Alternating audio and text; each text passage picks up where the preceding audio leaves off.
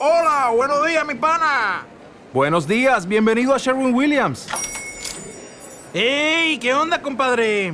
¿Qué onda? Ya tengo lista la pintura que ordenaste en el ProPlus app. Con más de 6.000 representantes en nuestras tiendas listos para atenderte en tu idioma y beneficios para contratistas que encontrarás en aliadopro.com. En Sherwin Williams somos el aliado del PRO.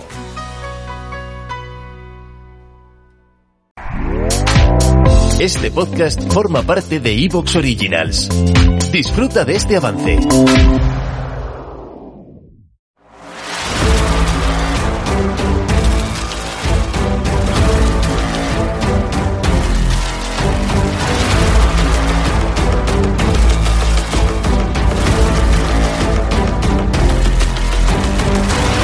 Bienvenidos al podcast Técnica Fórmula 1.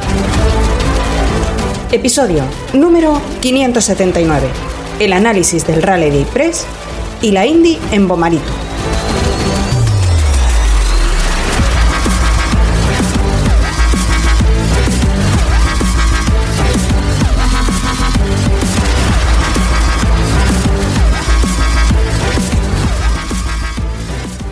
Bienvenidos al podcast Técnica Fórmula 1. Con todos vosotros, un programa más, Raúl Bolina.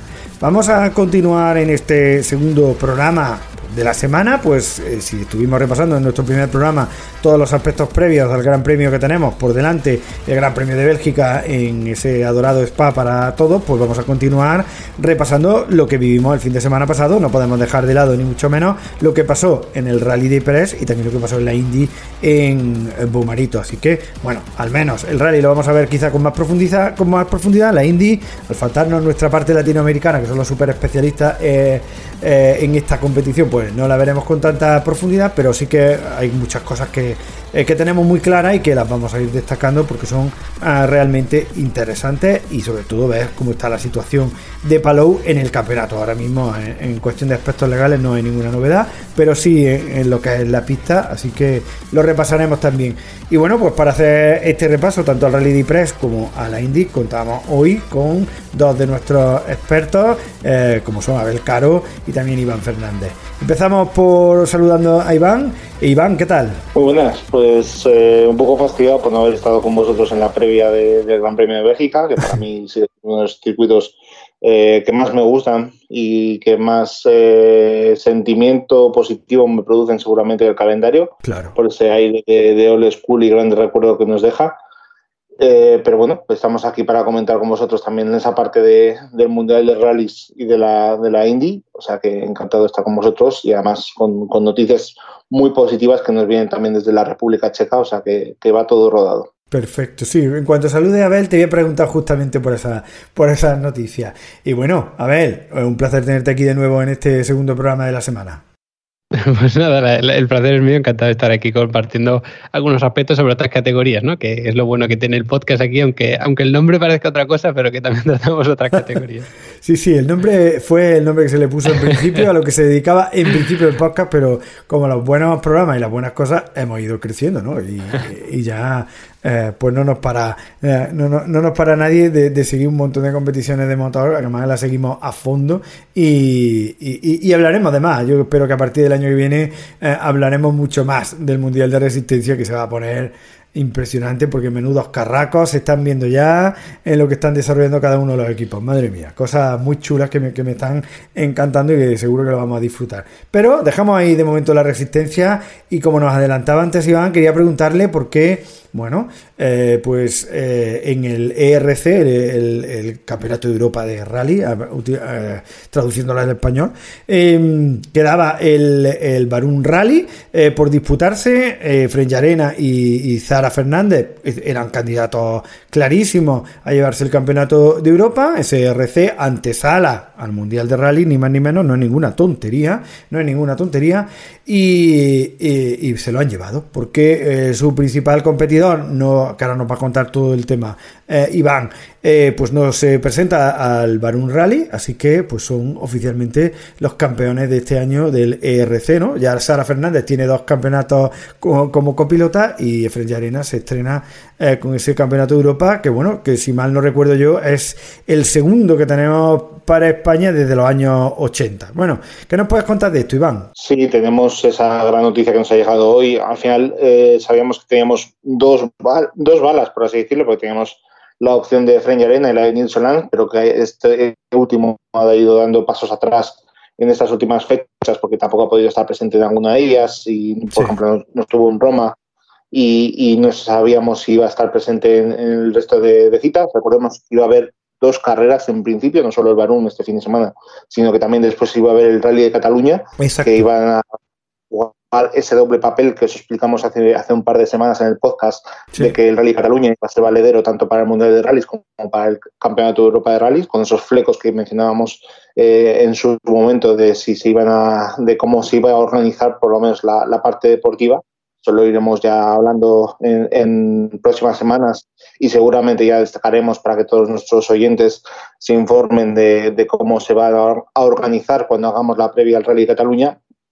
Pero como comentabas, pues hoy martes ya conocemos que Simone Tempestini no va a estar en el Barum Rally Slim, era el, único piloto que matemáticamente le podía quitar, por así decirlo, la, la opción de título a Efren Arena y también a, Sara Fernández. Y con esto pues bueno eh, ya se da prácticamente por eh, sentenciado o visto matemáticamente el que el primer título continental absoluto para el piloto burgalés y como comentabas tú antes el segundo para la, santanderina que el año pasado ya consiguió el, título de, copilotos absoluto. Entonces pues bueno eh, se habla desde el europeo que se han hecho esfuerzos para que Tempestini pudiera estar presente en esta prueba.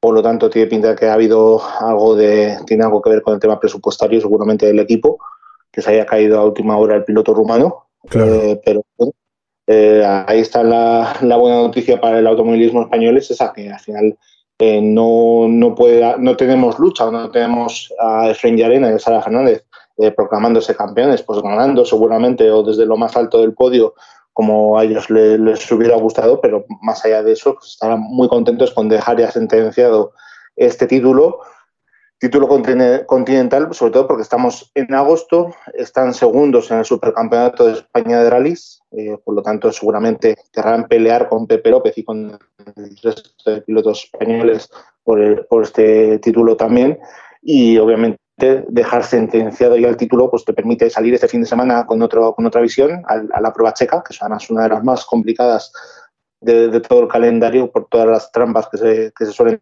encontrar los, los, pilotos y copilotos en el recorrido y pues bueno, te hace salir con pues sin esa losa de la presión de que tienes que conseguir un buen resultado, de conseguir los puntos, creo que le valía con ser séptimo en la prueba checa, pero ahora ya ni siquiera necesita ese puesto y ya puede saborear ese, ese tip por el que tanto ha peleado el de, el de Espinosa de los Monteros durante tantos años y seguir con su carrera deportiva, porque al final es lo que decías tú, es la antesala del Mundial, por así decirlo.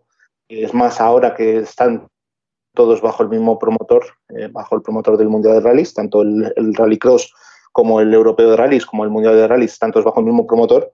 Por lo tanto, parece que esos lazos han estrechado y veremos si al fin Efraín Arena y Sara Fernández tienen su gran oportunidad en 2023 en el Campeonato del Mundo pero por ahora ya saben que son campeones de Europa y lo consiguen, pues eso, después de 32 años de sequía, 42, perdón, 42 años de sequía desde que Antonio Zanini lo consiguiera en 1980. Ni más ni menos, ¿eh? casi nada. Eh, brutal, ¿eh? Eso son, bueno, es una efeméride muy importante, aunque eh, no son de esas que más brillan en, en, nuestro país, porque como eh, solo brillan así las grandes, las grandes cosas del, motor por las cuestiones, la, la Fórmula 1 y poco más, y la, por supuesto, MotoGP, claro está. pero bueno, aquí la, destacamos que me parece sumamente interesante. Y, y, bueno, ya pasamos al Rally de Press. A ver, te pregunto a ti en primer lugar, ¿qué te ha parecido el rally? ¿Cuáles han sido tus impresiones? Bueno, me ha parecido bastante impresionante el rally, Sí, sí. porque bueno, es un, es, es un rally como un poco diferente, ¿no? Por, por eh, al ser de asfalto, es relativamente liso, pero es verdad que se suponía que podía ser un rally un poco más sencillo, pero vimos que al final era casi de supervivencia, ¿no? Porque vimos que cualquiera podía cometer un error. Sí que un poco descafeinado a lo mejor por la distancia entre, entre, entre los pilotos, pero es que al final daba un poco igual, porque daba igual que, que alguien fuese muy forzado, ¿no? Que vimos prácticamente, bueno, muchos de los pilotos cometer errores y los errores aquí se pagaban carísimos. O sea, tenías que terminar abandonando probablemente. Entonces, bueno, un rally bastante emocionante en ese sentido, porque aunque pudiera parecer no a priori que a lo mejor iba a ser un poco más sencillo para la falta y tal, nada que ver. O sea, ha sido un rally crítico absolutamente, con de repente teníamos zonas en las que había una falta de agarre brutal y los propios pilotos se sorprendían. Entonces, bueno, me ha parecido un rally muy, muy chulo y con un, Tanak, la verdad que, que, espectacular, ¿no? Haciendo todo lo que tiene que hacer y que para mí, o no, no sé si van a compartir esto también o tú, pero me da la sensación de que se está convirtiendo ya en un, en un líder del equipo, ¿no? Un poco en todos los sentidos, ya por rendimiento y puntos, pero sí. también por la manera de, de, de declarar, por un poco cómo gestionar las situaciones, esa cabeza fría y demás. Así que, bueno, buenas noticias para él, por supuesto. Sí, sí. Ahora voy a preguntar por Tanak, que eh, como decía yo en el primer, en el primer programa, parece que Tanak eh, ha vuelto a ser Tanak. Y eso son unas noticias inmejorables eh, para el campeonato. Y yo estoy contigo, o sea, para mí, a mí es un rally que a priori, bueno, pues el asfalto, a mí no me parece tan, me encanta el asfalto en los rallies, pero no, claro, no es tan espectacular como la tierra, ¿no? Como la nieve, ¿no? No, no, no, son, no es tan visual, ¿no? Pero madre mía, qué rally más difícil, pero qué rally más difícil, o sea, como vimos errores a la primera de cambio de Robampera reventando el coche el viernes, Newville se descarta de pronto por... Bueno, porque es que... Era... ¿Te está gustando lo que escuchas? Este podcast forma parte de Evox Originals y puedes escucharlo completo y gratis desde la aplicación de Evox. Instálala desde tu store y suscríbete a él para no perderte ningún episodio.